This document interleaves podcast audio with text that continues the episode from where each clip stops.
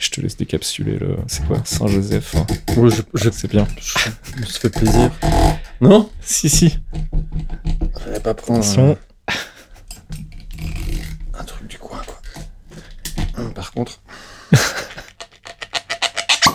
voilà, voilà, voilà, voilà. Et voilà.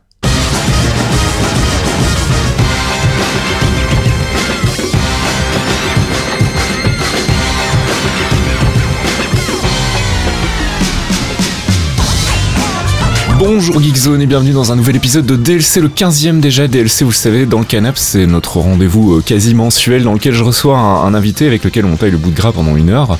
Euh, je vous avais promis euh, Charlotte Pidlowski ce mois-ci. Malheureusement, on a eu quelques petits impondérables dans l'organisation qui ont fait que bah, voilà, on a dû reporter. On a reporté à l'enregistrement à la fin du mois. Donc normalement, vous retrouverez le podcast avec Charlotte Pidlowski début de l'année prochaine. En attendant, j'ai reçu dans le canap ce mois-ci mon ami Nicolas Bogars. Alors c'est un nom qui vous dit peut-être pas grand-chose, mais si vous lisez la presse en, Belgique, vous avez probablement dû entendre son nom. Il a travaillé euh, notamment à la RTBF dans le soir au Vif l'Express. Euh, donc euh, bah voilà, c'est un monsieur qui roule un peu sa bosse. Et puis là, il est venu nous parler aussi de son petit bébé à lui, son projet, qui en est à son quatrième numéro. C'est un MOOC, donc c'est un, mélange entre magazine et, livre, qui sort deux fois par an, je crois, qui s'appelle Roditude et qui est un, un magazine sur la route. Alors on verra avec Nicolas ce que ça veut dire, mais vous allez voir que c'est un projet assez intéressant. Et puis bah, comme d'habitude dans DLC, on parle un peu de tout et de n'importe quoi. Et je vous propose qu'on y aille sans plus attendre et qu'on retrouve donc Nicolas Bogarts dans le canapé. What I do, what I do, what I do, da da do, da da do. Bon, Nicolas Bogarts. Jean-Christophe Detrain, alias Fasquille. Non, on va dire Fasquille. Toi, t'as pas de surnom en fait, c'est vrai. Non, Euh, j'ai pas de On surnom. n'aura pas à, à épiloguer. J'en ai un- quelques-uns, mais je- tu les gardes pour toi. it's irrelevant, comme on dit en anglais. Alors ça faisait longtemps que j'avais pas invité un pote dans DLC. euh, et je me suis dit que tu avais un parcours quand même relativement intéressant, assez euh, accidenté aussi, enfin, Oui. qui, a, qui a eu beaucoup de changements, donc euh, ça va être, euh, à mon avis, riche en, en débrief. Euh, nous, on se connaît depuis quoi? Depuis plus d'une vingtaine d'années maintenant? Euh, 1999 exactement. Alors, pour situer un peu, toi aujourd'hui, tu es journaliste freelance, Ouais, et tu, j'allais dire, tu manges à tous les râteliers, mais tu, tu, tu travailles pour plein de gens J'ai mangé en à tous les ouais, j'ai mangé à tous les râteliers. Maintenant, je suis un peu plus sélectif. C'est vrai. J'ai mangé à tous les à beaucoup de râteliers. Certains dont je ne suis plus très fier, mais Ouais. Aujourd'hui, tu bosses pour euh, la RTBF, hein, en ouais, radio. pour la première radio publique, ouais. Tu fais quoi là-bas en fait? Alors, je travaille pour une émission d'histoire qui s'appelle Un jour dans l'histoire, D'accord. euh, présentée par Laurent Dossé. Et on aborde bah, forcément des sujets d'histoire. Donc, euh, c'est des auteurs, des historiens, mais aussi des, des sociologues, des philosophes. Mhm. Et euh, voilà, moi j'aime bien, comme je suis historien au départ et que je Ouais. m'intéresse aux représentations, Mhm. j'aime bien euh, démonter, déconstruire des représentations bah, sur euh, la colonisation, les femmes, euh, voilà, certains, certains, les mythes qui touchent notamment au Moyen Âge, des choses comme ça. D'accord, ok. Voilà. Donc c'est quoi? C'est une, une mensuelle radio? C'est euh, euh, quotidienne. C'est quotidienne C'est une quotidienne. Moi, Ah ouais. j'ai trois sujets par semaine. Ah ouais, c'est chaud quand même. Ah, c'est super gai, ouais. Donc, c'est des interviews comme ici maintenant, sauf que je monte pas mal. parce que c'est très, c'est beaucoup plus formaté qu'ici. Ouais, j'imagine. Et euh, du coup, il y a ça, il y a le Vif l'Express. Ouais, le, fo- le vif et le focus. Le focus qui est donc le, le supplément euh, culture. Ouais. Où là, je m'occupe de séries télé. Un D'accord. sujet que tu connais bien. Oui. Et je recours d'ailleurs à tes services. C'est vrai, Une c'est vrai. fois. Tu, Ouais. m'as interviewé il y a pas, pas si longtemps que ça pour Ouais. parler de Légion. Légion et le, la MCU en général, mais surtout la série Légion, qui est fantastique. Et donc, je m'occupe de séries télé et aussi de- d'interviews, de, portraits, de, de sujets médias en général. Et puis, bah, je travaille aussi en Suisse. D'accord. Euh, où là, euh, un ami à moi a créé une, un MOOC, donc une, euh, une revue qui Mhm. paraît tous les six mois, qui s'appelle Roditude, la revue francophone de la route, qui traite de la culture, de la route, de l'histoire de la route, des représentations de la route. Alors c'est marrant parce que quand tu m'avais parlé du, enfin quand le, le projet, t'avais commencé à parler du projet sur sur Facebook, etc. Je m'étais dit tiens c'est quand même un, c'est un angle très, euh, c'est très très niche à la base quand même. Oui. Euh, la route, euh, je, je voyais pas comment traiter le sujet sous mille angles différents. Alors on, on va en parler maintenant puisque ça, ça vient dans la conversation. Mais donc Roditude c'est euh, c'est vraiment tous les sujets qui ont, qui ont trait de, de près ou de loin à la route. Tu me disais, il y a des artistes qui, qui font des playlists de route, il, y a, euh, il, y a, il y a des gens qui gravitent autour de la route par leur travail, etc. Ouais. Genre, par exemple, là, vous avez dans, dans le dernier numéro, si tu as un, un sujet à mettre en avant, ce serait lequel, par exemple Un truc assez. euh, Euh, mais écoute, tous les, tous les numéros sont thématiques déjà. Donc la- le premier numéro, euh, il y a enfin, chaque numéro a un dossier principal Mhm. euh, autour duquel on brode euh, sous plusieurs angles, et puis après d'autres sujets qui n'ont rien à voir avec le dossier principal, un peu comme tous les magazines font. Euh, et le premier, forcément, c'était Jack Kerouac, Mhm. donc qui est avec sur la route un peu un Ouais. des, des grands euh, archétypes de la littérature euh, qui parlent de la route, en tout cas dans, dans l'ère moderne, qui a forgé vraiment tout l'imaginaire de la route euh, contemporaine et moderne. Mhm. Celui-ci là, qui est le numéro 4, le quatrième numéro, on parle de, des routes du Grand Nord, des routes de glace. D'accord. Donc il y a un sujet sur ben, voilà, le défi humain et le défi technique que représentent les routes de glace au Canada, en Alaska. Bah tu Ouais. vois, c'est deux sujets qui me donnent envie de lire le truc, alors qu'à la base, je n'étais pas du tout vendu à la cause.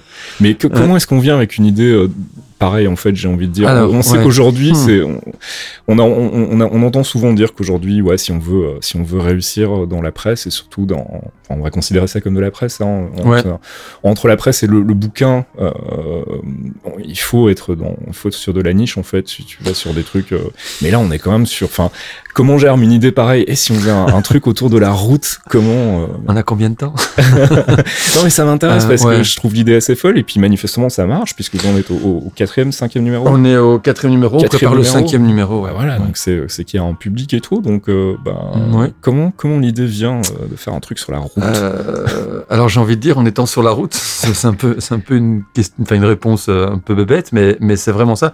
En fait, le, le constat est simple, c'est qu'on on est tous plus ou moins sur la route, mais euh, vraiment que ce soit euh, euh, dans sa voiture, dans les même dans les bouchons, euh, Mhm. que ce soit sur la route des vacances, que ce soit parce qu'on a envie de, Sur la de route de, la vie. sur la route de la vie. Ouais. mais ça, c'est encore un autre type de route. À pied, en voiture, à bicyclette, en skate, en, en trottinette, en roller. Et, euh, et c'est c'est un moment particulier, quoi, parce que c'est un moment où il se passe toujours des choses. C'est un, un moment d'expérience. Euh, si on est seul, c'est un moment aussi où on est euh, avec soi. Si on est à plusieurs, c'est un moment de, de, de partage, d'échange ou parfois de silence. Et l'idée, c'est que voilà, c'est- quelque chose qui rythme nos vies, nos existences, mais aussi qui a euh, rythmé l'histoire, qui, qui est aussi un- une manière de, de comprendre comment les, soci- les sociétés fonctionnent, Mhm. qui a été aussi une inspiration pour euh, le cinéma, pour la musique, pour les arts en général. Et donc, c'est vrai.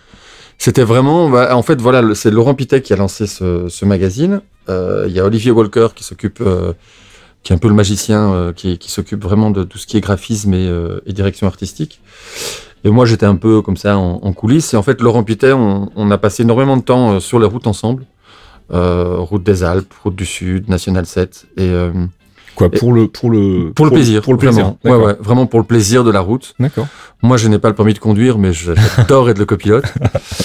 Et j'adore ça, quoi. euh, vraiment, la, la route, le voyage, euh, même la marche à pied ou, ou le vélo. Et, euh, et il se trouve que moi, personnellement, je, je venais de me faire éjecter de mon boulot, que je travaille pour Psychologie Magazine. Mhm. Donc, effectivement, j'ai mangé à tous les râteliers, euh, où, où j'avais, où j'étais journaliste en plein. Et, euh, Et tu sais quoi là-bas du coup? J'étais journaliste où je m'occupais de. euh, bah, C'est c'est- culture aussi ou bien rien à voir oui, plutôt culture, mais je m'occupais des interviews de couverture, hein, là où il y a des, des stars qui euh, disent des choses avec des phrases pleines de sens. Je devrais pas l'innigrer parce que parce que c'était vraiment un, un boulot que j'ai aimé, mais euh, le développement personnel a, a, a pris une telle ampleur et euh, Ouais. un tel na- nawak là C'est ce un peu moment. bullshit mode en ce moment. Ouais, ouais, voilà. C'est donc on, on- voilà psychologie qui était la psychologie belgique Mm.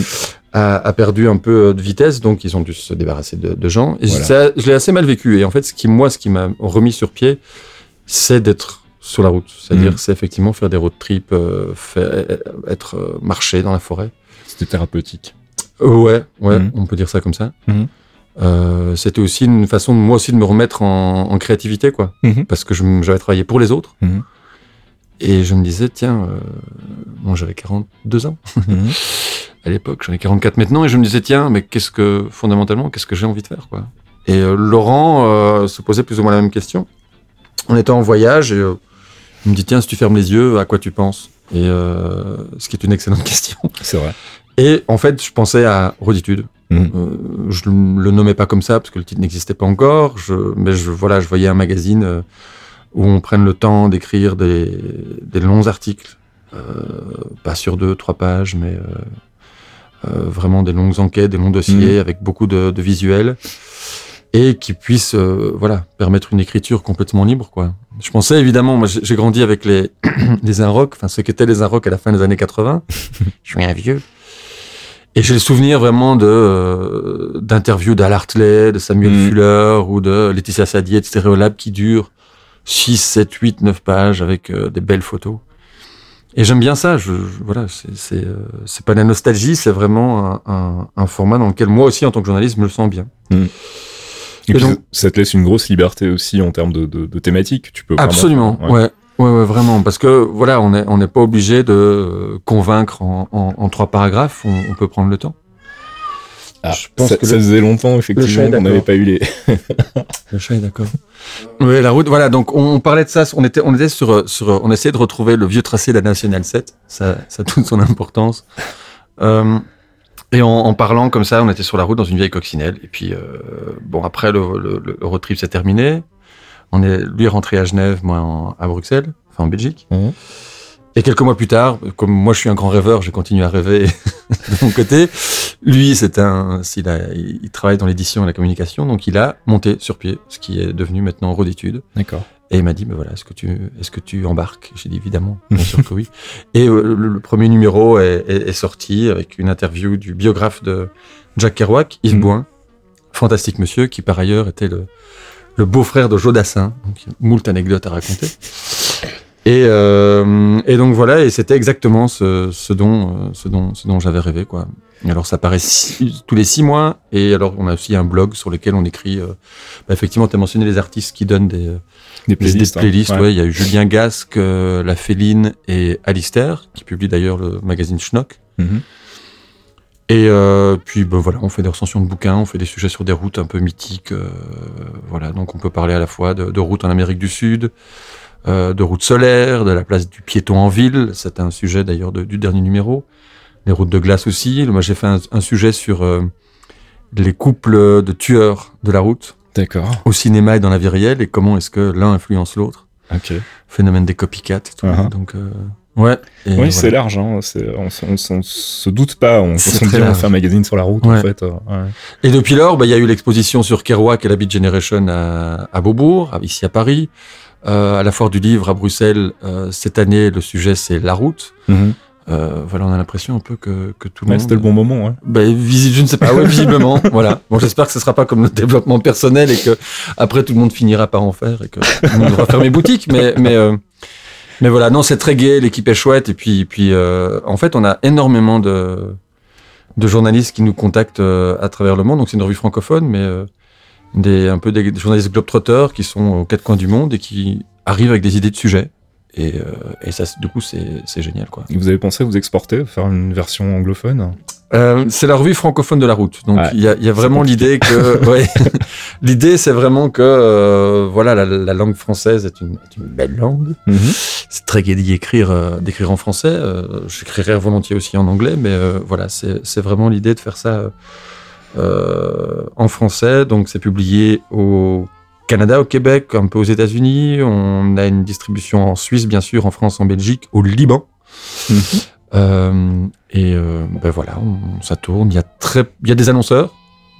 Alors ça reste évidemment très euh, discret dans le sens où ça, ça a beaucoup de sens par rapport au, au magazine. On- et euh, euh, mais c'est, c'est pas du tout euh, des dizaines de pages d'annonceurs. C'est Ouais, ouais. raccord avec euh, la ligne éditoriale, quoi. Donc, voilà. Et donc, on, en parlait tout à l'heure, tu disais que tu avais une émission sur la radio où tu parlais d'histoire. Alors, Ouais. justement, moi, c'était un truc qui m'avait toujours. euh, sur lequel je m'étais toujours interrogé. C'est. T'as une, une formation d'historien, en fait. T'as Ouais. fait des études d'histoire. C'est quoi, une maîtrise ou une licence? Euh, c'est, c'est une licence, ouais. Ouais. Ouais, une licence, ouais. J'ai commencé un doctorat que j'ai pas fini parce que ouais, j'étais, euh, j'ai, tâté du monde académique. C'est quoi l'objectif en faisant des études d'histoire, en fait? Tu voulais faire quoi là-bas Moi, c'était écrire. Écrire? Ouais. En, fait, Faire des bouquins sur l'histoire, raconter l'histoire de. je savais pas trop. Je dis, je, je, je, j'adore parler aux ados, par exemple, qui ne savent pas ce qu'ils veulent faire, parce que j'étais dans le même cas quand j'étais ado. Je- tout ce que je savais, c'est que je voulais écrire. Ouais. C'était la seule chose que je faisais avec le moins d'efforts possible, à part respirer et manger. Mhm. Euh, et du coup, euh, bon, c'était pas quelque chose quand qui était très très bienvenu quand j'en ai parlé à mes parents. no shit. Ce- voilà, ce moment où euh, Journalisme, c'était pas très vendeur non plus. non plus. hein. Voilà, oui, c'est ça. Euh, quand il était question de me poser la question, c'est-à-dire qu'est-ce que tu vas faire plus tard? J'étais ravi évidemment. Je, je voulais écrire. ça me semblait logique. c'est ça. Vraiment, c'était. euh, parce que, ouais, ça me permettait de, de rêver à plein de choses. Écrire, on peut écrire sur plein de choses différentes. Ouais, tout à fait. ouais. être journaliste, être écrivain, euh, pff, écrire des, des correspondances, enfin vraiment écrire quoi. C'était c'était vraiment faire des phrases, Mhm. euh, mettre en mots, transmettre. C'était depuis que j'étais vraiment tout petit, j'adorais faire ça. Ça a été évidemment très très mal accueilli. oui, ma maman, m'a- ma maman m'a dit que euh, j'allais terminer petit scribouillard dans un bureau sombre poussiéreux. Sympa. Ouais. je lui en veux pas. Voilà, je crois que c'était vraiment des, des angoisses qu'elle avait. Mon papa m'a dit ce que n'importe quel père aurait probablement dit, à savoir que je serais reconnu quand je serais mort. Toujours sympa aussi. Et, euh, et euh, voilà, c'est marrant parce que quand j'en ai parlé avec eux quelques années plus tard, euh, ah bon, on a dit ça? Oui. Ah. Mais du coup, quelque part, comme comme je prenais au premier degré pour argent comptant ce que mes parents me disaient, parce que j'étais un bon petit garçon, Uh-huh. euh, surtout, j'essaie de camoufler tout ça, quoi. Et donc, bon, je suis parti un an aux États-Unis après mes, après ma scolarité, Mhm. donc après le lycée. Et en revenant, je savais toujours pas ce que je voulais faire. Mhm. Je savais que je voulais écrire. J'avais pris des cours d'écriture en anglais quand j'étais aux États-Unis. Mais euh, voilà, donc j'ai j'ai erré un peu pendant un an. Et puis, euh, quand il a fallu vraiment se mettre euh, à la question, je, je me suis un peu renseigné. et J'ai vu qu'en histoire, en fait, on faisait des travaux tout de suite. Et j'ai toujours adoré l'histoire. Mhm. Euh, apprendre l'histoire, raconter des histoires, pour moi, c'était un peu la même chose. Et donc, j'ai fait les études d'histoire et j'ai vraiment creusé bien le sillon parce que j'ai fait les études d'histoire médiévale. je suis médiéviste. D'accord. Donc, euh, on m'a- servi des- du chevalier paysan au lac de Paladru en l'an 1000 pendant des années. des années. Et euh, voilà, donc j'ai fait mes études d'histoire et au bout de 4-5 ans, Ouais. je savais toujours pas ce que je voulais faire. Et euh, c'est là que peu de temps après, on s'est rencontrés d'ailleurs. Ouais, ouais, Euh, on est euh, alors pour pour euh, situer un peu, on s'est rencontrés en fait à l'époque où on faisait tous les deux un taf alimentaire, on va dire Ouais. ça comme ça. On bossait pour euh, Canal Plus Belgique à l'époque où ça existait encore et on bossait au call center, donc rien de sexy. Hein. On était là pour recevoir les appels des abonnés. Centre d'accueil téléphonique, Centre- le 4, ouais, c'est ça, le centre d'accueil téléphonique de Canal Plus Belgique. Donc, on les aidait avec leur décodeur. Euh, je pense qu'on a coécrire 15 bouquins sur les anecdotes qu'on a là-bas. Il faudra qu'on le fasse un jour, je pense. On Je pense qu'il faudra qu'on fasse quelque chose. Ça s'impose. C'est une tranche de vie, euh, des tranches de vie, des- une tranche de société. euh, C'est assez, euh, ouais, c'était assez particulier. Donc on s'est rencontrés là, où il y avait, on va pas se mentir, grosso modo que des profils comme nous, en gros Ouais. des gens qui savaient pas trop où ils allaient, qui avaient fait des études qui menaient pas vraiment quelque part. Qui avait toute une activité à côté. C'est ça, qui se cherchaient encore et qui avaient juste besoin de thunes. Et c'était du coup un, un chouette vivier, j'ai envie de dire, pendant quatre ans. Moi j'ai vraiment, bah c'est là qu'on s'est rencontrés, Ouais, c'est là qu'on a rencontré plein d'autres gens aussi, peut-être avec qui on n'a pas gardé de contact, mais qui ont qui étaient dans cette, ce même état d'esprit de bah on sait pas trop ce qu'on est en train de faire là, on, on a envie de faire ça mais ça marche pas trop donc euh, voilà. Et puis après on s'est un peu perdu de vue et c'est là que toi t'as commencé à bosser dans la presse du coup. Oui. Et euh, t'as bossé au soir si je me souviens bien. J'ai fait quelques piges au soir. C'est là que t'as commencé ou bien il y a- Non, euh, ben, j'ai commencé dans la presse euh, gratuite, dans les fanzines, un fanzine qui s'appelait, qui n'existe plus maintenant, qui s'appelait Riffraff. Ah bah oui. Voilà, qui était un magazine bien, ouais. distribué, euh, je sais pas s'il y a un équivalent musique, en. France. ouais. Euh, en France, je sais pas du tout s'il y a un équivalent. Enfin, c'était un gratuit sur la musique qu'on pouvait euh, choper chez son disquaire. Ouais, Euh, disquaire, salle de concert, euh, centre culturel, euh, point culture et tout. Et, euh, et donc là, euh, bah, j'ai commencé à écrire euh, et vraiment prendre du goût. C'était quoi? C'était des chroniques musicales ça? Euh, oui, c'était musique. Ouais, ouais. Ouais. Euh, donc sur musique indé, rock, pop, Mm. un peu musique électronique. Et du coup, euh, j'aimais vraiment bien ça. À l'époque, bah, j'ai, bon, je, je la fais courte, hein, mais j'ai fait plein de plein de boulot dans la communication. J'ai créé un site internet de distribution de musique indépendante Ah ouais? qui a duré un an et demi. Qui s'appelait comment? Sandu, sandu.com. Et alors c'était génial parce qu'on avait choisi de chose me... faire de la VPC au moment où tout au moment où la musique s'est dématérialisée. Ah, écoute, vous avez eu le bon timing avec la route. On peut pas, on peut pas, on peut pas se réussir à tout. Voilà, ouais, hein. voilà, exactement. Il y a des brouillons, il y a des brouillons dans la vie. Mais c'était, c'était, c'était très chouette. Bon, j'ai rencontré évidemment plein, plein de gens à Paris, euh, enfin en France, en Belgique, euh, dans, dans ce milieu-là. Donc du coup, comme j'étais aussi journaliste, je commençais un tout petit peu, ça, ça a facilité les choses. Mhm. Et puis j'ai envoyé, j'ai fait un truc que je pensais, j'avais 32 ans, je pense, à ce moment-là. Voilà, ce qui est vieux, presque l'âge du Christ. La résurrection était proche. Et euh, j'ai envoyé euh, bah, ce que je faisais un peu euh, comme écriture à toutes les rédactions de France, de Navarre et de Belgique. Ah ouais? Ouais. Carrément la grosse lettre de motif avec le papier. Ouais, chaque fois, pour chaque rédaction, un, Wow. un petit texte simulé. Ça m'a, ça m'a, l'impression vraiment d'être, pour une fois, organisé, chose Mhm. que je ne suis pas toujours très fort. non, je vais pas te jeter la pierre, mec. Ouais, ouais. Et euh, il y a, c'est génial parce que j'ai reçu deux réponses, trois, sur, je pense que j'ai fait 26 envois. Mhm. J'ai reçu une réponse de Charlie Hebdo. Ah ouais? Ouais, euh, je me souviens plus comment elle s'appelait. C'était la directrice de publication qui m'a envoyé un message, mais vraiment adorable, euh, avec un, un petit dessin de Charb euh, dessus, euh, signé, euh, original. Il dit voilà, merci beaucoup pour votre envoi. euh, c'est super, on a adoré, mais on n'a pas de page musique. Et alors, elle m'a renvoyé mon dossier parce que je sais que ça coûte des sous. Donc, vraiment adorable. Putain. Euh, J'ai eu un message très sympathique aussi d'un certain J.D. Beauvalet, des Inrocks, pour me dire qu'il appréciait beaucoup, mais qu'il n'avait pas de place euh, aux Inrocks. Mais très chouette, on a continué à converser un peu, il m'a donné quelques conseils. Et puis, euh, euh, contre tout attendre, euh, il y a un journal en Belgique qui s'appelle La Libre Belgique, Mhm. qui avait un supplément qui s'appelait La Libre Essentielle. La Libre Belgique, faut savoir, c'était un peu le, le, le journal euh, catholique euh, Ouais. conservateur Mhm. qui a un peu euh, changé, euh, viré sa cutie euh, dans les années euh, 90, fin des années 90, euh, qui est revenu dans ses anciennes amours depuis, mais qui pendant une dizaine, quinzaine d'années a vraiment été euh, à chercher un petit peu à la fois en musique et en culture, à, à sortir un peu. Et donc il y avait ce supplément qui s'appelait la Libre Essentielle, qui, euh, ben voilà, qui était un supplément culture, lifestyle, comme on dit maintenant, et qui était euh, euh, dirigé à l'époque par Christiane Thierry, qui m'a vraiment mis le pied à l'étrier Mhm. et qui m'a dit écoutez, voilà, j'aime beaucoup, euh, je vous prends, mais euh, on fera pas que de la musique. Et donc j'ai écrit sur plein de sujets euh, divers et variés, théâtre, euh, astronomie, euh, voilà, des portraits, euh, des interviews de fond. Et quand elle est partie pour euh, créer Psychologie Magazine, je l'ai suivie. D'accord. Voilà. Et entre-temps, bah, euh, euh, en faisant une interview, j'ai rencontré des gens de la première, donc de la RTBF, radio, Mhm. qui m'ont proposé de faire un test radio. Euh, un test que j'avais déjà euh, lamentablement raté un an auparavant, pour une radio qui s'appelait Classique 21. Mais pourquoi? Stress ou bien juste- Je n'ai jamais su pourquoi. Le, le chef de... C'est vrai que t'as pas fait. Enfin, moi, j'ai fait des études de journalisme, donc on a eu des, on a eu des cours de radio, on a eu des pratiques radio. Toi, t'étais Ouais. en histoire, donc forcément, c'était un Ah, nouveau, un ouais, c'était tout nouveau, quoi. Et donc, euh, c'était Marc Isaïe, euh, Ouais, qui était ouais.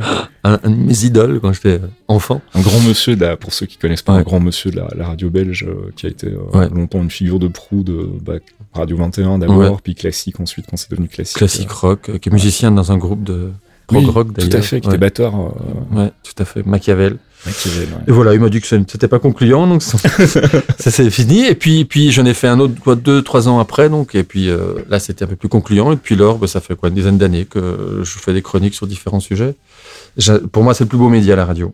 Ouais. C'est, c'est, ouais, enfin, On est super d'accord. Enfin, je veux dire, pour ceux qui écoutent DLC, ils savent qu'on a déjà eu l'occasion de parler de ce sujet-là, mais ouais, c'est vraiment, je, je les ai tous faits et, euh, et celui-là reste celui qui me, qui me plaît le plus. C'est pas pour rien que je me suis remis à faire des podcasts chez moi. En Ouais. fait, j'adore ce média, quoi. J'adore le.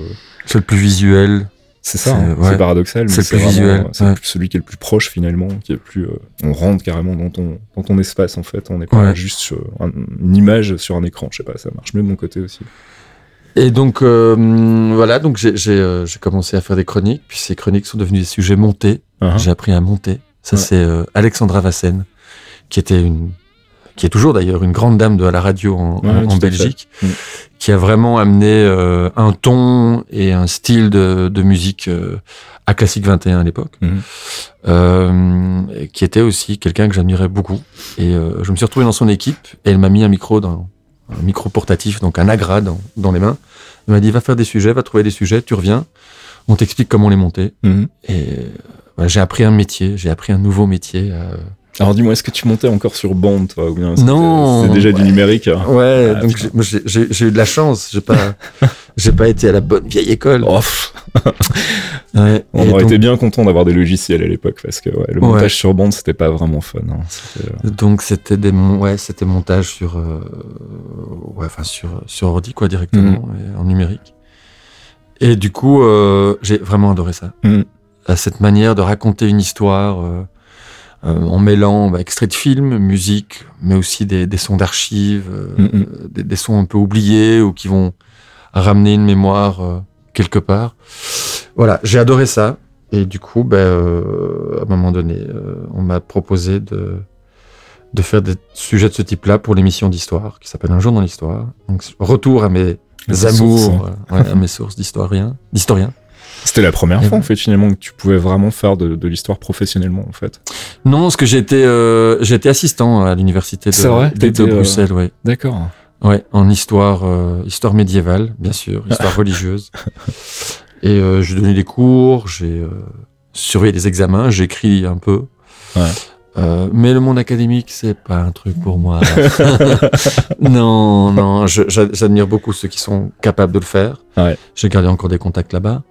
Mais euh, non, trop politique pour moi. Beaucoup trop politique. C'est vrai? Ouais, ouais, ouais. ouais, ouais. C'est marrant Euh, parce que pour, pour le coup, la RTBF a quand même une réputation d'être un, d'être un endroit très politique aussi. Oui, hein. Mais, euh, absolument. c'est vrai. Mais je n'y suis pas salarié. C'est vrai. Et ça change tout. Ouais, ouais, c'est clair.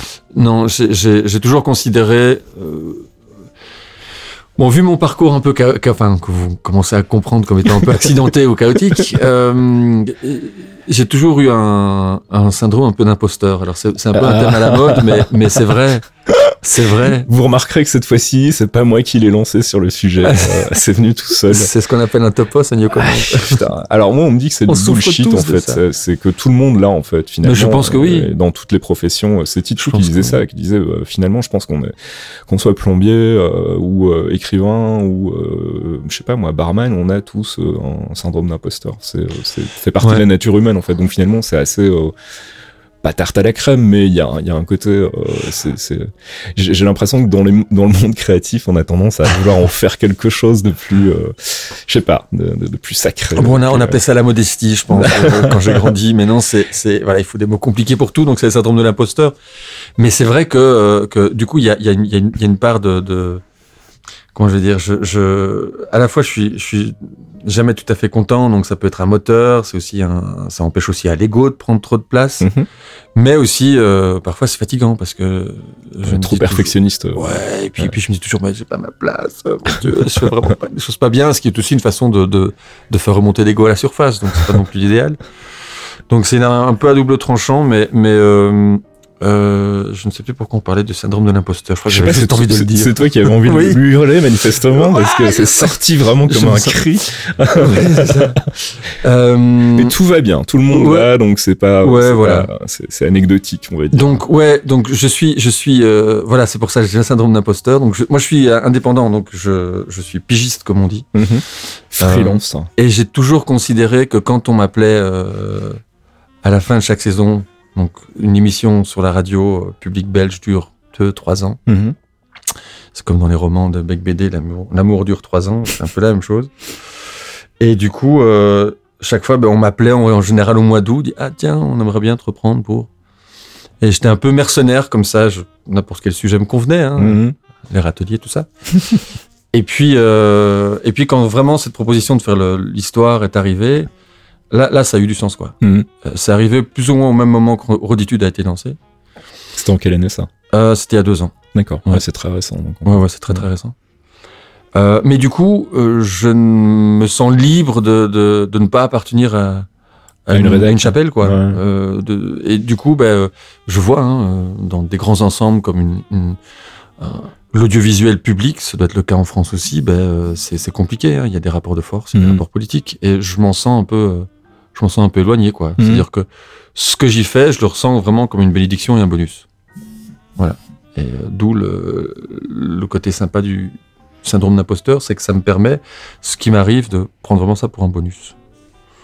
Et euh, voilà. Et du coup, ben, euh, il y a une, une tragédie qui m'est arrivée, c'est euh, la mort de Leonard Cohen. Ah ouais? Ah ouais, là je l'ai vraiment vécu très très mal. Parce que comme je disais euh, euh, à, à une amie l'autre jour, euh, euh, on est plusieurs, j'ai l'impression, euh, avec Leonard Cohen, à être tombé amoureux en écoutant du Leonard Cohen, du Leonard Cohen, s'être séparé, avoir baisé, s'être réconcilié sur du Leonard Cohen. Enfin, c'est vraiment pour moi quelqu'un qui a accompagné tout un processus. Et quand il est mort, ça a été vraiment dur. Et là, le, le vif m'a contacté pour me proposer d'écrire un papier sur Cohen écrivain. Parce que Cohen a été euh, Mhm. poète euh, tout à fait. très ouais. connu avant d'être chanteur. Ouais, ouais. Et visiblement, euh, il n'avait personne sous la main pour écrire dessus. Et j'avais, j'ai beaucoup lu Cohen. Et donc, j'ai fait un papier là-dessus pour le numéro spécial. Et ils ont tellement bien aimé qu'ils m'ont proposé de rejoindre l'équipe du Mhm. Focus. Et ils m'ont dit, par contre, on n'a qu'une seule place libre, c'est qu'il faudrait écrire sur les séries. Et je dis pas de bol, les séries, c'est mon hobby.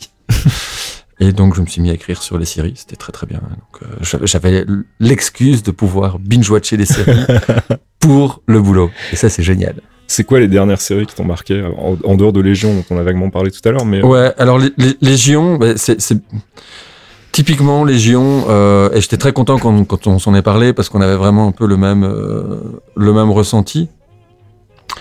J'ai vraiment l'impression d'avoir été euh, mené sur des territoires à la fois narratifs et visuels surprenants. mhm. Euh, quand on regarde beaucoup de séries, quand on regarde beaucoup de films, quand, comme quand on écoute beaucoup de musique, il y a des patterns comme ça qui reviennent Mhm. et on sent là où on va nous mener. Et ce que j'ai adoré chez Lésion, c'est vraiment que chaque bifurcation, chaque séquence pouvait amener. euh, des Une de surprise, trucs quoi. ouais, Ouais, c'est ouais. ça et ça, ça j'ai vraiment, vraiment adoré. Par rapport à une série que je, je me suis fait un, un délice de ne pas aimer, euh, qui est Stranger Things. Euh, où là, j'ai vraiment l'impression que voilà, tout était calculé, euh, ouais, c'était un gros produit euh, Ouais, ouais, un produit. Et, euh, et voilà. Et donc, ce qui m'a marqué cette année, moi, il y a une série que j'ai adorée qui s'appelle I Love Dick, ah oui je connais pas tiens ouais, qui est l'œuvre de Jill Soloway, qui est qui est celle qui a œuvré sur Transparent d'accord euh, et aussi sur d'autres d'autres séries. Euh, et qui est une série géniale. Donc, c'est une série très féministe, euh, qui est l'adaptation d'un roman euh, qui s'appelle I Love Dick. J'ai oublié le nom de l'auteur. Qui est un roman un peu euh, autobiographique Mhm. et qui parle de sexualité, de désir féminin, mais d'un point de vue de femme, ce qui est assez rare. Mhm. Euh, et qui est une Oui, c'est série. pas Sex in the City quoi Non, exactement. ni Desperate Housewife, non, ni La vie d'Adèle, non. Donc, euh, ouais, c'est vraiment. Et du coup, c'est très perturbant. Mhm. Ça a un côté du coup très politique aussi, parce que voilà, c'est un discours de femme. Mhm. Et il y a un, un- voilà, toute une, une réflexion sur le fantasme, la réalité. euh, est-ce que le fantasme être assouvi À partir de quand est-ce qu'on considère qu'un fantasme est assouvi? Mhm. Enfin voilà, il y a, il y a vraiment une réappropriation du désir et des désirs et des sexualités féminines qui se fait dans cette série qui est fantastique. Et du coup, des, des- toi qui es un background historien, il y a des séries d'histoire qui t'ont euh, qui t'ont plu ou bien tu trouves qu'en télé, euh, il Euh. y a pas il y a pas ce que tu cherches encore euh, Alors l'histoire c'est très compliqué en, en, en série télé parce qu'en plus maintenant les rythmes des séries télé c'est euh, mm, mm. voilà c'est assez tape à l'œil quoi. Donc on a un peu d'histoire un peu dans, dans, dans différentes séries télé. Euh, Il y a une série de, anglaise qui s'appelle The Last Kingdom, euh, qui est une série qui a pas fait beaucoup de bruit, qui raconte euh, l'émergence du royaume d'Angleterre Mhm. euh, vraiment à l'époque où on est au 9e siècle, 9e siècle, 10e siècle, avant l'arrivée des Normands. Un petit cours d'histoire. Et euh, où là, pour le coup, il y a une complexité réelle, qui est la- la- l'émergence parmi toutes les seigneuries euh, et tous les barons de- du roi d'Angleterre, euh, qui est très très bien, très très bien faite. euh, à un moment donné où euh, Game of Thrones commence vraiment à faire dans le tape à l'œil et le tapageur, Mhm. eux, effectivement, il y a des séries, des scènes de bataille qui sont très très dures, mais euh, voilà, la complexité est très très bien rendue. Après, il y a l'adaptation aussi, mais ça c'est d'un roman euh, avec un fond historique, l'adaptation de Guerre et Paix de Tolstoï, Ah oui, il y a une de série là-dessus. ouais, avec James Dano, D'accord. Paul Dano, Paul Paul Dano, Dano. pardon, Ok. Euh, et Lily, je ne sais plus comment, qui jouait dans. C'est pas Lily Collins, la Non. fille de Phil Collins. Non. ah, ça va me revenir. C'est pas grave. J'ai trop de noms en tête. Euh, Jim Broadbent aussi qu'on a vu dans Harry Potter notamment. Mhm. Euh, et euh, Greta Scacchi, qu'on a vu dans les films de James Ivory. Tout à fait. Et c'est un peu, c'est Tolstoy sauce anglaise, comme j'écrivais pour le Focus, parce que c'est c'est le mec qui a adapté Andrew Davis, donc qui a adapté euh, les Jane Austen, Sense and Sensibility euh, au cinéma. Mhm. Mais euh, ouais, très très bonne série, euh, avec une, euh, un, aspect aussi contemplatif un peu à la Terrence Malick, qui est vraiment pas dégoûtant quand on quand on parle de Tolstoy et, euh, des ravages de- des guerres napoléoniennes sur la Russie.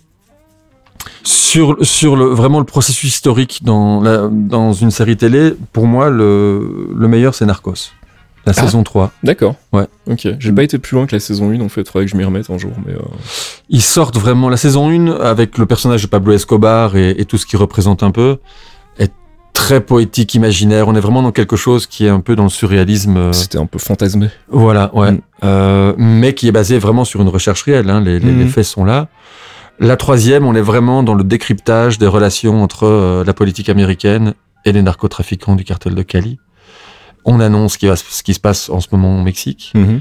Et là, on a vraiment un- un- une analyse historique, c'est-à-dire qui, quoi, quand, fait cause, fait conséquence, quoi. Et Mhm. euh, qui est très très bien, très très bien foutu pour le coup, Euh, bien rythmé, beaucoup plus ramassé sur une saison. D'accord. Ouais. Ok, bah je vais, je vais redonner sa chance à la série du coup. Je, je, j'avais pas été plus époustouflé que ça par la saison 1 et je sais pas, je m'y, étais pas remis depuis. euh, il faudrait que je le fasse. Ouais, c'est très bien. Franchement, c'est très bien. Leftovers m'a beaucoup plu aussi, il m'a fait beaucoup pleurer. Ah, là on n'est pas d'accord, mais bon, on va pas, on va pas transformer ce podcast en critique de série télé. Non. Il faudra qu'on on le fasse un jour, tiens, qu'on se Ouais. fasse une- un spécial série télé. Euh, du coup, ça t'a jamais donné envie, toi qui aimes écrire, d'écrire des, des fictions, d'écrire des, des romans ou Mais des, si. des séries télé où tu le fais déjà en cachette Si tu te souviens bien, quand on s'est rencontrés, je faisais euh, du café-théâtre. Donc, on- Alors je voulais en parler, Ouais. voilà, bah, ça tombe bien justement, j'avais encore ça dans le coin de ma tête. euh, C'était avant la vague de tous ces humoristes belges qui font. euh, qui Mais là aussi, succès. qu'est-ce qui qu'est-ce qui t'est passé par la tête? À quel moment, toi, euh, plutôt historien, écrivain, euh, tu te dis je vais monter sur les planches et je vais faire rire les gens en fait? Ouf. Alors déjà, c'est un, co- un copain qui m'a donné un poussé au cul pour que je- qui s'appelle Fabrizio Rongione, D'accord. qui est un, un- un comédien euh, qui tourne pas mal, qui a tourné avec les frères Dardenne, euh, euh, qui a joué dans un village français aussi d'ailleurs, une autre série. Excellent comédien et qui avait lancé cette troupe au départ de. Et voilà, on va faire un laboratoire. Et j'avais fait un peu de théâtre. euh, dans une autre vie pendant mes études. Euh, j'avais fait une année d'ailleurs de- d'école de théâtre à l'INSAS. Mais euh, tout simplement parce que j'avais envie de mettre mon cerveau en, en stand-by Mhm. et utiliser un peu le, le corps et les émotions. Mhm. C'était plus une quête initiatique véritablement qu'un- qu'une recherche de professionnelle et, ou artistique. Ça a duré combien de temps, ça, du coup, le- le- l'expérience théâtrale, on va dire? Euh, bah, le- L'école, un an. D'accord. Et euh, le café théâtre, ça a duré quand même 2-3 ans, je pense. Ouais, entre, ouais, entre 90, euh, 98 et 2001, 2002. Uh-huh. On a fait trois spectacles. Tu, vraiment- tu allais dire 98, tu es grillé. Pardon tu allais dire 98, ça c'est Ouais, grillé, ouais, là. voilà. Écoute, je vais pas prendre l'accent belge.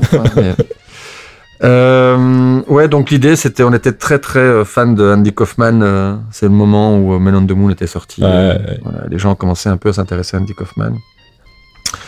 Euh, des Monty Pythons et tout. Donc voilà, on, on a, on, a, on a monté sur scène. Et, on- Et quoi, vous écriviez vos sketchs ou bien Ouais. vous, c'était des. Ouais. On écrivait nous-mêmes. Plus, ouais, ça devait être absurde et, euh, et euh, toujours un peu euh, critique ou caustique. Enfin, Uh-huh. Il y avait une dimension de satire aussi qui, était, qui nous plaisait bien. Et voilà, on, on était un groupe de potes, donc on s'est de copains et de copines, donc on s'est vraiment, on s'est vraiment amusé quoi. Et, euh, et puis à un moment donné, bah, euh, T'en as eu marre on bien non, ça s'est essoufflé quoi. Ouais. Quand on vit en vase clos comme ça sur un projet qui est Ouais. prenant pendant trois ans, on se voyait tous les jours, on répétait, Mhm. on écrivait. euh, euh, c'est quand même, il y a des tensions hein, quand on joue tous les jours aussi pendant trois mois, Mhm. ce qui était le cas parce qu'on avait un café théâtre qui nous accueillait tous les jours pratiquement pendant, euh, ou, en, ou en tout cas une ou deux fois par semaine pendant pendant trois mois. Euh, ouais, à un moment donné, il y a des, il y a des tensions et puis euh, ouais. Euh, voilà, je pense, je pense que du coup aussi mon, mon euh, syndrome d'imposteur a dû Mhm. refaire un peu, un peu surface. Et donc j'ai j'ai arrêté, puis j'ai j'ai travaillé pour l'université à ce moment-là. D'accord. sais pas ce qui m'a pris. Qu'est-ce qui m'a pris?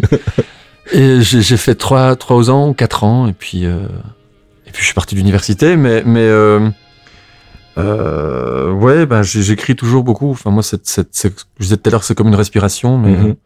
Mais t'écris pour toi du coup ou bien tu. Oui. tu- Ouais.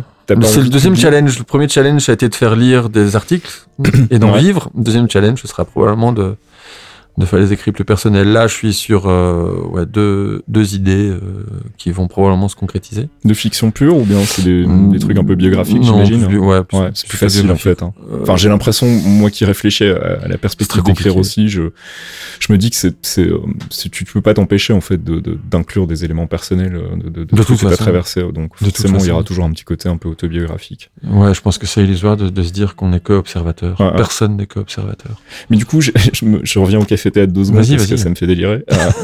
Euh, tes parents sont venus te voir faire du café théâtre Oui, et du coup ils se sont dit, ok, donc licence d'histoire. Ils ont vu ça et ils se sont fait facepalm ou ils ont pas compris ce qui se mais ils se passait sont ou- dit, mais. Je crois qu'à un moment donné, ils ont accepté Ils ont que dit, leur fils était, Oh. était Zarbi, quoi. c'est ça. Qu'il était, euh, Ils s'amusent, c'est le principal. qu'il avait été un bon garçon pendant quelques années, puis qu'il commençait à s'écouter, quoi, ce qui était très bien. Non, euh, Mais la, la première fois que j'ai fait du théâtre à, à l'université, j'ai quand même caché à mes parents, hein. Mhm. ce qui est, ce qui est quand même un peu bizarre quand on est censé être un adulte. Mais euh, non, là, c'est non, ils sont venus. Et puis évidemment, bah, comme ça marchait, qu'il y avait du monde, hein, il y Mhm. avait, on a, on, on remplissait Ah, les si salles. vous on- l'avez fait plus de trois ans, oui, j'imagine. Ouais, parfois on a rempli, on avait trois personnes, quoi. Mais c'est arrivé, c'est arrivé, on a déjà pris des bides, ce qui est, ce qui est génial aussi, ce qui est super intéressant de prendre Ah, un ah. bide sur scène. C'est vraiment très très drôle. Euh, mais enfin pas sur le coup, mais après coup oui, quand on en parle. Euh, non, des très, gens- très très très très bien, très fier, très content. Euh, ils me l'ont pas dit à moi, mais je sais qu'ils l'ont dit à d'autres personnes D'accord. Ouais, c'est cool ça. Une, une reconnaissance un peu euh, tardive, mais euh, par la bande. et, et- et pas forcément sur ce que tu fais aujourd'hui, mais euh, la, la- la presse, tout ça, ils lisent ou bien euh, Oui, connaissent, mon, mon papa n'est malheureusement plus là euh, Ah. pour me lire, mais euh, euh, la maman, oui, euh, il y a quelques années, elle m'a dit quand je commençais vraiment à, à beaucoup travailler et à vraiment dire ok maintenant ça y est, je suis dedans. Mhm. Euh, quoique dans ce monde incertain, on- tout peut s'arrêter, mais euh, du jour au lendemain, ce qui est assez agréable en fait pour moi. hein. J'aime bien vivre avec ça. Mhm. Euh, elle m'a quand même dit, j'ai toujours su que, que ça finirait par que tu écrivais bien. et que- et j'ai- bon, j'ai dit- j'ai ressorti le, le bureau, la poussière, tout ça. Et ouais, donc oui, j'envoie encore des choses de temps en temps, mais euh, non, je voilà, je dis si, si elle veut lire, écouter, elle peut, mais euh, je ne, ne suis plus en recherche de cette reconnaissance, Ouais, de cette ça. reconnaissance-là. Ouais. Euh, voilà. Il y a, il y a euh, des personnes qui, euh, pour qui ça m'importe plus, parce- pour, pour d'autres raisons, quoi. Mais Mhm. euh, voilà, c'est bien. Si, si elle me dit que c'est bien, c'est tant mieux. mais je pense que même si je lui demande, euh, si quelqu'un lui demande ce que je fais, je je dis journaliste, mais alors de quoi? Attends, moi j'ai fait journaliste de jeux vidéo, c'était compliqué d'expliquer ça aussi. Mais euh, du coup, il y a des trucs que tu fais pas aujourd'hui que t'aurais envie de faire. Euh, C'est la mode Ah. du podcast, par exemple. T'aurais pas envie d'en faire un Si, alors là, oui. Parce que je sais que t'es fan de musique, donc on, on va en parler aussi. euh, et Ah, forcément, ouais. je me suis demandé, tiens, lui, avec son expérience radio, ben non, est-ce que Ça fait, je t'avoue honnêtement, et, et, et du coup, je suis d'autant plus content d'être là, de te retrouver. Et, tu vas me vendre un truc Non, non, non, non, je n'ai rien à vendre. Je n'ai rien à vendre. Euh, non, ça fait ça fait vraiment un an que là que je me dis que bon, étant étant dans la radio euh, publique, euh, et je me dis mais il y a il manque quelque chose quoi. Euh, Mhm. En France, il y a quand même une offre de radio ou même de podcast qui est qui est très forte. En Belgique, ça commence. Mhm. Il y a des tentatives pour fédérer des podcasts. Il y a des tentatives aussi un peu euh, isolées pour euh, pour faire des choses. euh, Je t'avoue, je connais pas du tout le marché du podcast en Belgique. Il faudrait que je m'y intéresse. Marché. Ouh, Ouais, attention. bah, je cela sais dit, pas si euh, on peut parler de marché. Mais il y a vraiment des choses, des choses euh, très très chouettes. Il y a euh, Radio Rectangle, qui est une radio en, en ligne euh, que je vous conseille vraiment, qui, qui font, qui agrège des, des, des podcasts, enfin qui a une ligne éditoriale. euh, Mhm. C'est Benjamin Scos, euh, donc un musicien que tu connaissais peut-être sous le nom de Miam Monster Miam. Ouais, tout à fait. voilà, qui euh, qui, qui a lancé ça il y a quelques années, qui est vraiment très très bien. euh, c'est très ouvert, le modèle économique fonctionne. Bon, je crois que c'est c'est encore un peu précaire, mais ça fonctionne, Mhm. ça marche. Je crois qu'ils en sont à une douzaine de, de podcasts. Mais c'est quelque chose, ouais, effectivement, qui me titille, quoi. J'aime bien. euh, En fait, je disais tout à l'heure, c'est c'est bizarre de parler parce que moi, mon boulot, c'est de faire parler les gens. Mhm. Et j'adore ça. Mhm. J'aime rien tant que laisser une conversation euh, divaguer, laisser la personne vraiment explorer ce ouais. qu'elle a raconté. Je, je- vois très bien de quoi tu parles. Voilà. Et ça manque en, en, en Belgique. euh, voilà, des sujets comme la façon dont France Inter ou France Culture ou, ou d'autres podcasts euh, en France comme Piaf, qui est un, un- des podcasts que j'aime beaucoup, ou le tien, aussi, Mhm. où on laisse vraiment parler les choses, euh, les gens, euh, les sujets.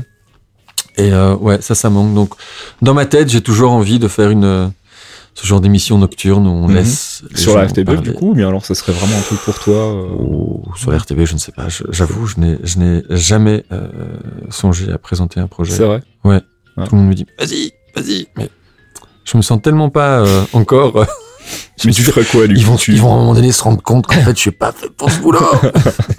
tu ferais un genre de DLC, du coup, tu ferais un genre de, de, de- Ah. d'interview de, de personnalités, de, de gens qui ont des, des choses à raconter, ou bien ouais, ouais, ouais. Oui, oui, vraiment sur des, des, des sujets. Sur la nuit, enfin, moi, je. Euh, toi qui es un nocturne comme moi aussi, c'est, vraiment un moment. pas un du tout de quoi tu parles. Un moment particulier, quoi. Le rythme cardiaque est différent, euh, Mm. le rythme de vie est différent, le- le- les intérêts sont différents, les, les choses sont différentes, les gens parlent différemment, et donc moi, c'est c'est toujours quelque chose qui m'intéresse beaucoup, et la route de nuit aussi, forcément. Mais c'est ce que j'allais dire, ouais, en pendant audio de Roditude, ça pourrait être, ça pourrait être Absolument, intéressant. ouais. Surtout si vous avez des, des, des habillages musicaux, ce genre de trucs-là, qui, euh, des playlists. euh, Alors j'imagine confier effectivement toujours de la programmation musicale à, à l'invité euh, Mhm. ou l'invité, ouais. Et avoir, euh, j'aimais beaucoup, il y avait une euh, une émission euh, radio que tu connaissais sur la RTBF qui s'appelait les 120 minutes par delà, Mhm. que j'aimais beaucoup, qui était vraiment un univers musical. Donc on est euh, deuxième moitié des, an- des années 90 et Mhm. euh, ouais, ça, ça parlait sur du, du drum and bass, puis on allait vers euh, vers du hip-hop, de la musique électronique. Ouais, Enfin, tous les trucs qui passaient pas en journée. finalement, Voilà, en fait. exactement. Ouais. Et c'était suivi par Radio Chouette, qui était un peu un, un mélange de plein de plein de choses, de playlists aussi qui passaient pas en journée ou plus en journée. Ouais, qui étaient les bandes en fait, les, Voilà, appelait les exactement. bandes non-stop, donc les, les, trucs qui étaient préenregistrés, les Voilà. sélections musicales, les sélectors. Exactement. Ouais. Et, euh, et c'était du coup bah, euh, des, des soirées qui passaient vraiment très très bien. Et j'aimais bien cette idée d'avoir deux volets, quoi. Mhm. Une soirée en deux volets. Et donc j'imagine bien ce genre de choses-là. euh, et je trouve que Quoi, plus de la programmation musicale pure alors? Musical, non, et, et papote. Ouais.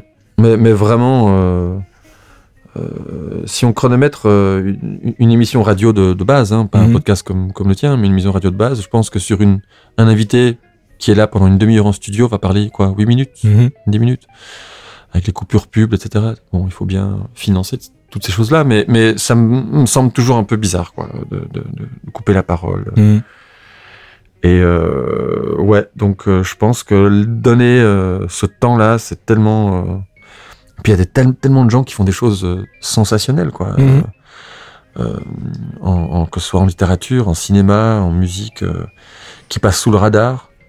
Bah, pour le coup, c'est la, grande victoire de la niche, quoi. C'est, euh, Ouais. on est, euh, on est tellement en fait euh, sur euh, la production de podcasts en ce moment que forcément, tu, tu t'es obligé d'aller vraiment vers des trucs très précis. Enfin, on le voit bien sur sur Geekzone avec les clairvoyants, par exemple, qui est quand Mhm. même, pour le coup très très de niche. Ça parle pas au grand public, ça parle vraiment aux fans du MCU, aux gens qui s'intéressent à ces trucs-là. Ouais, sauf que. Ouais, je t'interromps, pardon. Non, non, vas-y, vas-y. Non, sauf que les clairvoyants, je trouve que moi, je trouve que vous avez quand même quelque chose qui est euh, qui raccroche au, au- enfin au, au réel euh, presque à tous les jours, quoi. Je veux dire Mhm. dans, dans, dans votre façon d'aborder des des sujets. euh, je trouve que c'est c'est tellement en plus bon. si on parle du MCU, des super héros, je trouve que c'est c'est tellement d'aujourd'hui, quoi. La façon Mhm. dont ça phagocyte aussi euh, Mhm.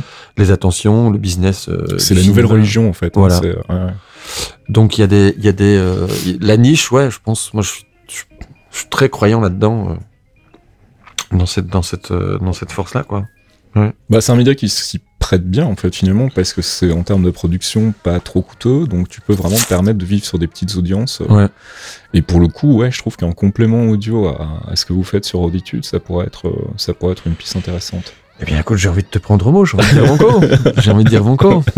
Mais, mais alors, moi, le truc, c'est ah que. mais alors je j'étais pas en train pour le coup je, je- que ce soit clair j'étais pas en train de prêcher pour ma chapelle hein. je ne suis pas en train de te dire je vais te faire une playlist et machin mais je disais l'idée m'intéresse parce que j'ai toujours enfin on a tous les deux euh, ce, ce même amour de la musique et on a envie de mettre de la musique partout et euh, Ouais. et euh, effectivement euh, voilà moi c'est aussi pour ça que j'aime la radio parce que ça permet que le- la voix est une musique finalement les gens qui parlent et tout Mhm, parfois tu mhm, tu t'endors mhm. moi je me souviens quand j'étais ado je m'endormais avec Georges Lang et sa playlist ouais. nocturne Tout à fait. et parfois je m'endormais en plein milieu et c'était pas grave. Euh, donc je, je- je pense qu'il y a un truc à faire euh, en, en habillant euh, n'importe quel sujet d'un- truc musical qui est pas juste là pour faire joli mais qui a un sens en plus. euh. on en avait parlé la dernière fois qu'on s'est vu Ouais. justement sur ce, cet album de KLF pour les gens qui connaissent qui s'appelle Chill Out qui est en fait une longue plage de 45 minutes si je me souviens bien et qui est un truc euh, qui a été construit en fait sur une tournée qu'ils ont fait aux États-Unis et en fait ils ont enregistré des sons et des trucs typiques du coin à chaque fois des, des instruments des machins ou parfois des rassemblements de gens sur un, je sais pas une place publique ou un machin et en fait ils ont fait un montage sonore de tout ça qui est une sorte de, Mhm. de carnet de route mu- musical si tu veux qui les accompagne en tournée je trouvais le concept assez génial et ça par exemple c'est un sujet qui se prête très bien à un podcast audio euh. Clairement. Ouais. Clairement, d'autant qu'il y a, euh, je trouve qu'il y a beaucoup de choses, euh, beaucoup de gens qui, euh, qui ont des choses intelligentes à dire. J'ai cassé un peu du sucre sur l'académique tout à l'heure, mais je sais qu'en France, par exemple, il y a des, il y a des gens qui sont universitaires ou des penseurs et qui s'intéressent de près à des sujets de la culture pop, quoi, Mhm. pop philosophie. Hein, c'est devenu aussi un sujet assez à la mode, mais qui a tout son sens. Euh, Iris Bray qui parle des séries télé, euh, Laurent de Sutter, euh, Paco Tilman, euh, tout ça, c'est des gens qui que j'admire beaucoup et qui, quand ils sont invités en radio, ont des choses à dire. ça ouvre des perspectives, je trouve. Ça change le regard, ça déformate des choses, ça déconstruit. Et, j'ai pas fait de l'histoire des mentalités pour rien parce que j'adore déconstruire les représentations, y compris les miennes, quoi, y compris les Mhm. miennes. Euh, voilà, suis rendu compte à un moment donné qu'on a eu un filtre pendant des années. Et, et voir comment le monde apparaît en retirant ce filtre-là, c'est, pour moi, c'est une des sensations les plus, euh, les plus fortes qu'on puisse avoir euh, dans une vie, quoi. Mhm.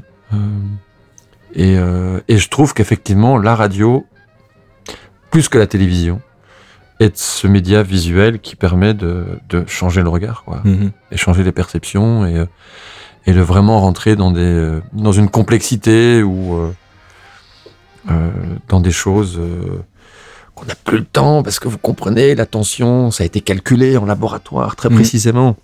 Au bout d'une minute 45, l'auditeur commence à switcher. Ouais. Non, je pense qu'à partir du moment où on, on raconte quelque chose, euh, voilà. Mais c'est justement l'avantage des podcasts, c'est de pouvoir être écouté à peu près à n'importe quel moment. Donc quand, Exactement. quand ça, quand on a cette disponibilité-là justement, donc je pense qu'il y a un, un vrai avantage par rapport à tout ce qui est radio en direct et euh, émissions sur lesquelles il faut s'accrocher à un horaire. Mais là, tu parlais de KLF tout à l'heure, je trouve vraiment, euh, euh, il y a des albums comme ça qui sont, euh, dont on pourrait parler euh, à plusieurs, euh, Mhm. mais pendant, pendant, pendant des heures. Alors ouais, effectivement, ça va plaire aux connaisseurs, mais en même temps, je pense que voilà, ça peut être un jour euh, un album, un autre jour une série télé, un autre jour un bouquin, un autre jour un fait de société. Et, Mhm.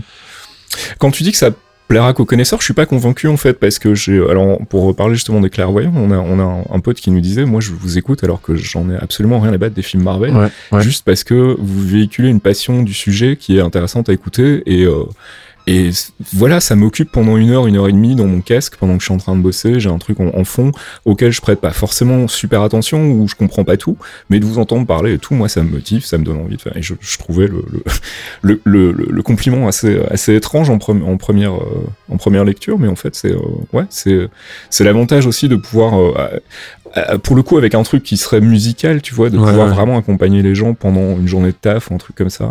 Tu parlais de Georges Lang tout à l'heure aussi, et, et, et, et, et je rebondis sur ce que tu dis, et, en, en rejoignant Georges Lang quelque part. Je, je suis, j'ai pareil que toi, mais le soir, mais, mais, mais vraiment mes souvenirs sonores de, de l'enfance, c'était m'endormir avec mon radio réveil. À l'époque, j'avais un radio réveil. Ouais, pareil. Et euh, c'était les bruits des longues ondes. Mm. Donc c'était les émissions nocturnes sur RTL. Euh, alors le nom, je sais plus comment ça s'appelait, un mec qui gueulait dans le micro à partir de 22h. Et euh, il y avait des concours et donc ils donnaient des disques. C'était à l'époque, c'était les Stray Cats, c'était euh, The Cramps, c'était euh, Siouxsie and the Benchies, etc. Donc on était vraiment dans les années 80. Et je trouvais qu'il y avait euh, un monde complètement différent. C'était Mhm. quelque chose que je ne connaissais absolument pas. Enfin, Mhm. moi, Siouxsie and the Benchies, euh, Stray Cats, ce que j'adore maintenant, ne me disait absolument rien à l'époque. Mhm. Mais le mec le racontait d'une telle manière, ça avait l'air crucial, quoi. Et ça, avec ces, ces, ces bruits de longues ondes, qui donnaient vraiment l'impression que ce son, il fallait, il fallait le chercher, ou il avait dû lutter pour arriver jusqu'à moi, quoi. J'ai trouvé ça génial. Ouais. Je, je trouvais qu'il y avait vraiment un, espèce de défi au monde, euh, qui était que cette, cette, cette musique et cette, cette voix complètement euh, surréelle arrive jusqu'à mes oreilles Ouais. un lundi soir à 10h30. Euh, et ouais, ça, ça m'a vraiment, ça m'a habité très très longtemps, quoi. Mm. Et euh, voilà, je pense que c'est quelque chose que je, je cherche quelque part euh, à reproduire euh, dans mes fantasmes les plus fous. Donc si, ouais, effectivement, c'est un podcast, ce sera, euh, ça s'appellera probablement Longues Ondes, quelque chose comme ça. Tu trafiqueras le son pour que ça sonne un peu comme si on écoutait ça sur un vrai Ah, poste de radio. Ouais, euh. mais j'ai- stocké. je suis allé à la recherche de de sons. Mhm. De, de- il y a des mecs comme ça hein, qui capturent sur YouTube ou sur d'autres Ouais, plateformes tout à fait. ouais. des sons de longues ondes Ouais. pour essayer de reproduire ce, ce son. Et ma copine euh, a. euh, On a eu c'est marre. pas qu'elle avait- ouais, non, non, mais très vite, hein, on- quand- au début qu'on habitait ensemble, j'avais un réveil- elle m'a offert son, son réveil radio parce que elle savait que j'aimais bien les réveils radio et que j'en avais plus. Et euh, non, mettre le, mettre le, le- le- les longues ondes. Alors, je perdais le son, hein, je perdais France Inter ou je perdais RTL, mais c'était pas grave. Ce qu'il fallait, c'était le son, quoi. Et je me souviens la dernière fois que j'ai écouté cette vieille autoradio, c'est le matin où Obama s'est fait élire. Et je pense que c'est la dernière fois où j'ai entendu. Ouais, ouais. Après, le- je crois que le, le- la radio a lâché. ou je sais plus ce qui s'est passé. Et j'ai racheté une radio se ondes. passer en fait Voilà. euh, quatre ans plus, 8 ans plus tard. J'ai racheté une radio longues ondes, mais je l'écoutais en journée, tout le soir. T'écoutes encore beaucoup la radio? Euh, oui. T'es plus radio que podcast en fait? Ben, la radio, radio, euh, ouais, je l'écoute sur mon tuner, sur ma chaîne, mais euh, nettement moins. Donc j'écoute beaucoup plus sur le sur internet et sur, sur le podcast. Ouais. Mhm. Je fais vraiment plus du podcast que que de la radio. Non, mais mais c'est de la hein, je- radio en podcast, quoi. Ouais, c'est ça. ouais. J'écoute de la radio en podcast, j'écoute les trucs Ouais. de NPR euh, aux États-Unis où ils font aussi de, très très bons podcasts. Je sais pas si j'en ai déjà parlé dans, dans DLC, mais ouais, ils ont un podcast qui s'appelle Invisibilia, dont j'ai déjà dû te parler peut-être, qui est à sa troisième saison, je crois, et c'est un taf de fou en fait. Ils, ils- ils ont un, un angle qui est assez chouette, qui est euh, toutes les choses invisibles en fait qui nous influencent. En gros, c'est ça le pitch. Donc c'est un, un Ah pitch ouais. assez vague aussi comme euh, reditude finalement. Enfin, Ah c'est bah, Ah, un tu truc vois, ça fait dis, déjà mais voyager, de quoi. quoi est-ce qu'on va parler avec ça? Et en fait il, voilà c'est c'est des nanas en fait elles s'intéressent à vraiment tout ce qui est euh, tout ce qui peut nous influencer au quotidien que ce soit les sentiments les machins donc elles ont des, des, des sujets assez fous comme euh, l'histoire de ce- cet aveugle qui a appris en fait à se repérer avec le claquement de la langue, je sais plus comment ça s'appelle, euh, enfin voilà, Ouais. avec le, le, le bruit en fait de la réverbération de ces claquements de langue, il arrive à se situer dans l'espace, à avancer, à évoluer, etc. Donc euh, il y a une histoire complètement folle d'un mec qui était euh, en coma végétatif pendant euh, 12 ans, je crois, mais qui était conscient et qui raconte des histoires terribles quand il se réveille que euh, voilà il se souvient que sa mère est venue le voir un jour et qu'elle lui a parlé en lui disant en clair j'aimerais que tu te barres quoi j'aimerais que tu meurs parce que on n'en peut plus ça fait six ans que t'es allongé sur ce lit euh, et que lui a vécu ça de l'intérieur euh, a dû le conscientiser Ah, alors qu'il enfin et c'est des reportages absolument fous. Donc euh, Invisibilia ouais, sur NPR c'est un, un podcast que je recommande assez souvent. Et là bon il y a des moyens hein, clairement. C'est des nanas qui bossent là-dessus à plein temps euh, pendant six mois non-stop. C'est pas c'est pas nous petits auteurs de podcasts sur nos temps libres qui faisons ça pour le plaisir quoi. Il y a un Mhm. vrai truc il y a un vrai, Ouais, il y a un marché moyens, différent aussi, mais mais euh, il y a, euh, je pense qu'il y a, il y a, enfin voilà, on parle, on parle toujours de fédération de podcasts, mais je pense qu'il y a, il y a moyen de, il y a moyen de fédérer des choses, et je pense qu'à partir du moment où, où il y a effectivement du euh, euh, du public, enfin, j'ai vu les chiffres une fois des, des podcasts de Radio France, mais c'est astronomique, quoi. Mhm. C'est astronomique. Simplement, euh, personne ne sait vraiment comment monétiser ce truc-là. Euh, mais je pense que voilà, il y a des talents qui n'attendent que ça. Il y a des talents en radio, en Belgique et en France qui se morfondent dans leur studio et qui n'attendent que ça, c'est de, de, de trouver des nouveaux formats, quoi. Mhm. Mais euh, ouais, ouais, ouais. Ben il y a le podcast, moi, dans, le- dans le style podcast que j'aime beaucoup, il y a celui que Brett Easton Ellis, l'auteur, euh, ah oui j'ai a écouté ça ouais.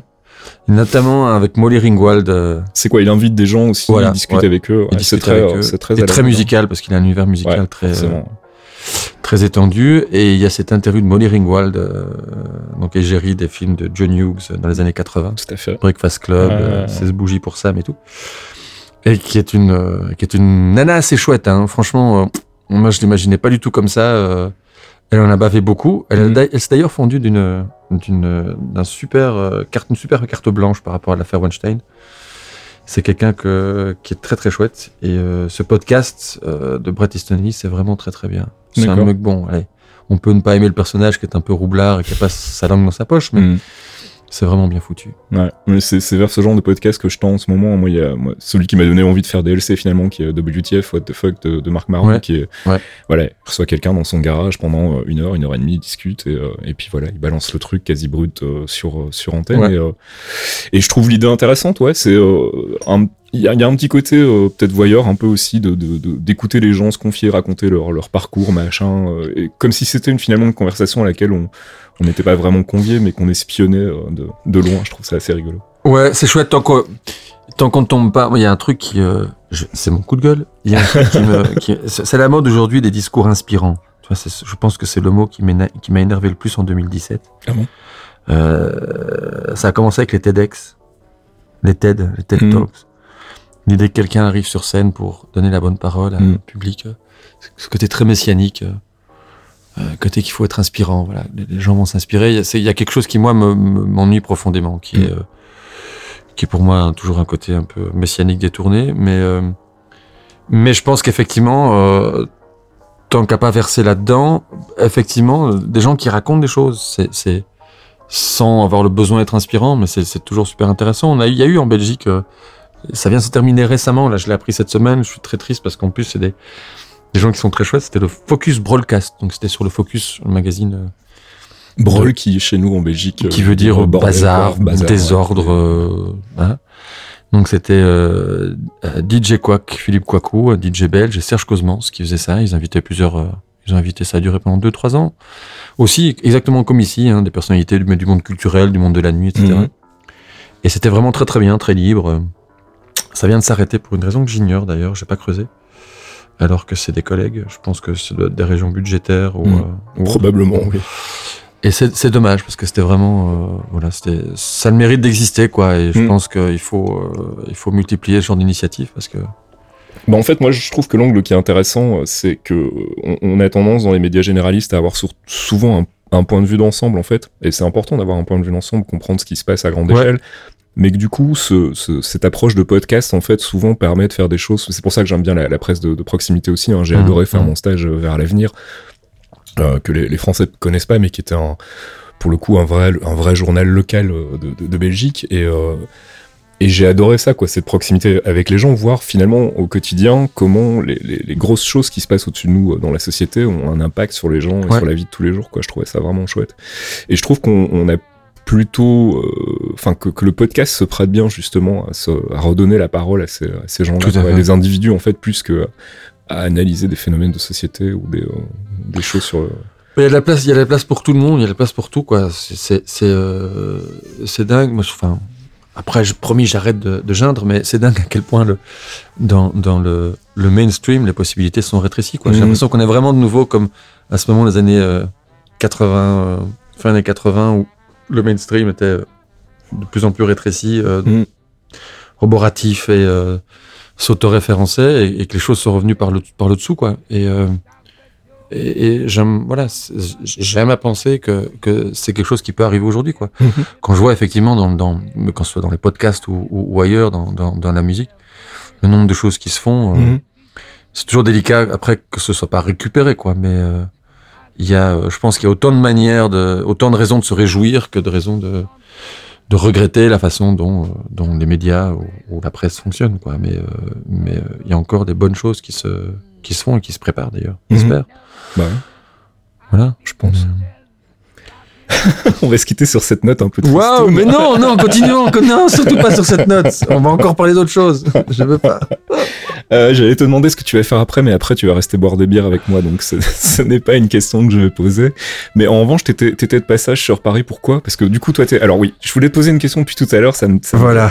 Toi, tu es né à Bruxelles. Ouais. Et t'as des parents d'origine française, c'est ça? Non, pas du tout. Mes parents ont immigré en France. Ils sont partis s'installer en France. Voilà, j'ai jamais vraiment su si t'avais des origines françaises ou pas du tout. J'avais une, famille francophile. Euh, on, on passait nos vacances en France tout le temps. D'accord. Et, donc euh, finalement, ils ont décidé de se barrer là-bas. Euh, ils ont acheté un terrain, construit une maison. D'accord. Euh, voilà. Et donc, tu, vas, tu, vas, tu vas souvent ou pas ou bien... Oui, j'y vais. Ma sœur habite là-bas. Elle a, elle a deux filles. Je suis le parrain de l'aîné. Donc ouais, ouais j'y retourne. J'ai encore des amis. J'ai encore une autre, une deuxième fille là-bas. Voilà. Donc mystère élucidé, tu es 100% belge. Ouais, je suis 100% belge. Maman flamande, papa wallon. Donc ouais, donc ce que, ouais, donc t'es de passage sur Paris. Pourquoi tu m'as dit? Alors je suis venu pour Roditude. Je suis venu interviewer euh, Thierry Dubois, qui est le l'historien de la Nationale 7. D'accord. Et euh, voilà, ce qu'on fait un, un, numéro sur euh, le prochain qui aura qui sortira en, au printemps euh, aura pour sujet les routes historiques. Donc, Qu'est-ce qui fait qu'une route, à un moment donné, devient une route emblématique, une route Quoi, la historique route une route- 66. hein? Par exemple, bah justement. euh, Parce que c'est quand même la plus connue, quoi. Enfin, Ouais, c'est la plus connue et c'est devenu un espèce de cliché parce Oui, que sûr, musique, ouais. parce que culture cinéma, mort, ouais, parce ouais. que voilà, parce que euh, business touristique. Alors qu'une route comme la, rue Lin- la route Lincoln, euh, Lincoln Road est, est- est beaucoup plus euh, mythique en termes d'expérience et euh, d'histoire. Mulholland Drive. Exactement, ouais. C'est vrai? Tout à fait, ouais. Ou la Pacific Coast Highway, euh, Mhm.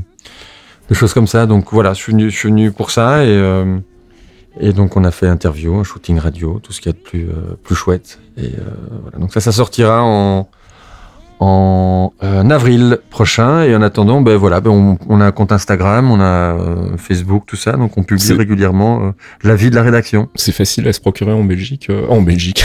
tu vois le lapsus. En France, oui, oui, oui, oui, oui, oui. On est, on est distribué dans, dans les kiosques, on dit les kiosques. Ouais, Chez nous, on dit les librairies. Ici, en France, on dit les kiosques. Ouais, tout à Les fait. kiosques.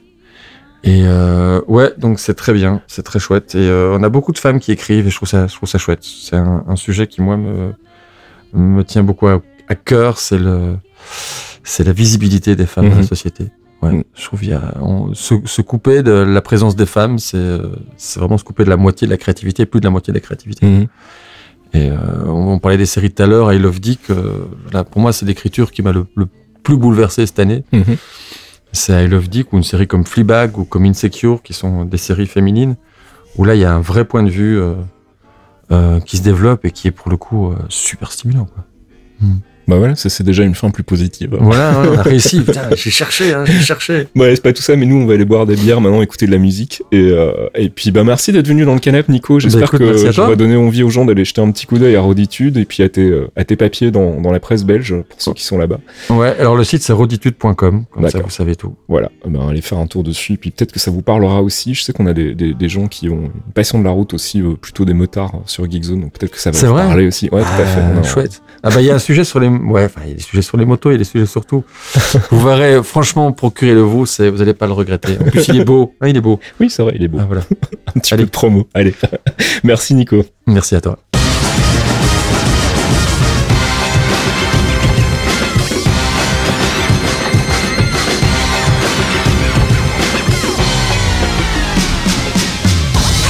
Et c'est la fin de ce 15e épisode de DLC, un, épisode avec mon ami Nicolas Bogart, donc je vous invite à aller jeter un petit coup d'œil à Roditude, c'est un chouette projet. Et puis bah si tout va bien, donc normalement le mois prochain je recevrai enfin Charlotte Pudlowski dans le canal. D'ici là, bah, je vous souhaite de bonnes fêtes de fin d'année. Euh, restez fidèles à Geekzone, n'oubliez pas le Patreon si vous voulez nous soutenir financièrement, même un euro, hein, si vous pouvez mettre qu'un euro, c'est déjà pas mal. Euh, et puis écoutez les autres podcasts aussi de Geekzone, les clairvoyants sur l'univers Marvel, Ramène ta science, bah, comme son nom l'indique, sur la science, la vulgarisation scientifique. Et puis il y a aussi Torréfaction toutes les semaines avec Caféine, un podcast dans lequel on parle de l'actu, euh, que ce soit tech, culture, jeux vidéo. Et bien sûr, je n'oublie pas les démons du midi, une fois par mois. D'ailleurs, c'est bientôt, c'est dans euh, une grosse semaine maintenant.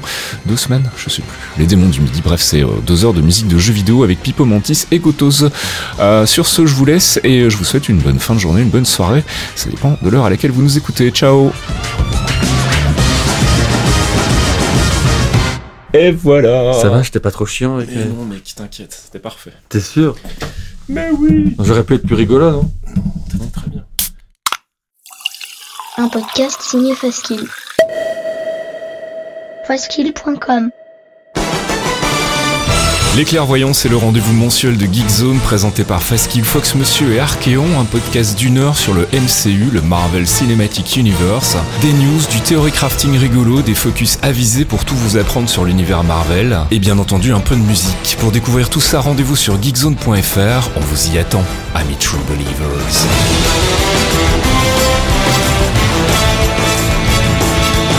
Hey, how's your girl, man? Uh, she left me. Oh. Yeah, my mom died too. And my dad got deported. But I got the van. It's nice. Yeah, right?